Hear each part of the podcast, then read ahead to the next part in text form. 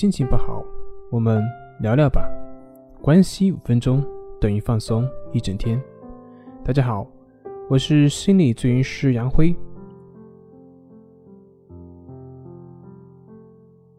今天要分享的作品是：不善于社交，情绪波动大，怎么办？有一位刚刚参加工作的来访者，他说他自己不善于社交。人际关系呢，总是觉得很紧张，问怎么办？后来经过了解，发现原来他所谓的不善于社交，只是说他不是那种特别活泼的女孩。那他为什么会觉得自己不善于社交？为什么会觉得自己人际关系很紧张呢？原来是他认为自己不开朗，就没有人喜欢。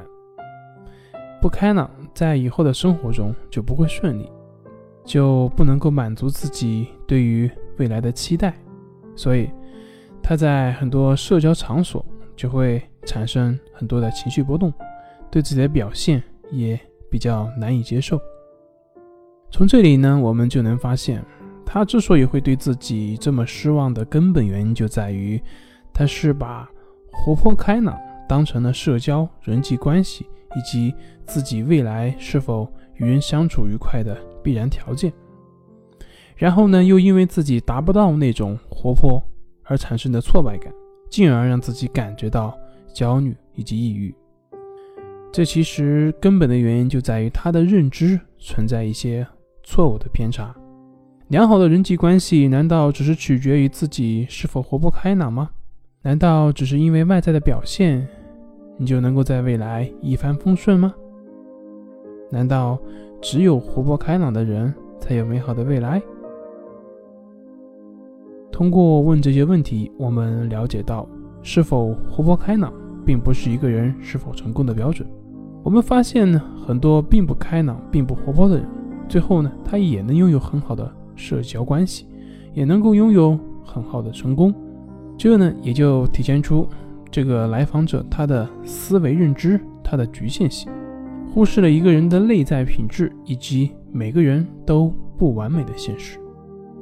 也就是这种错误的思维认知，才导致他对于人际关系的自卑，才导致他对于人际关系非常敏感。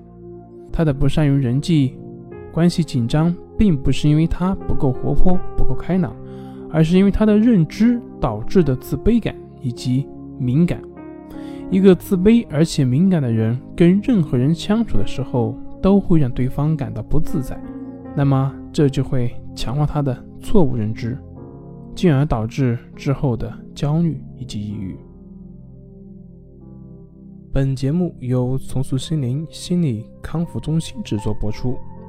好了，今天就跟您分享到这，那我们下期节目再见。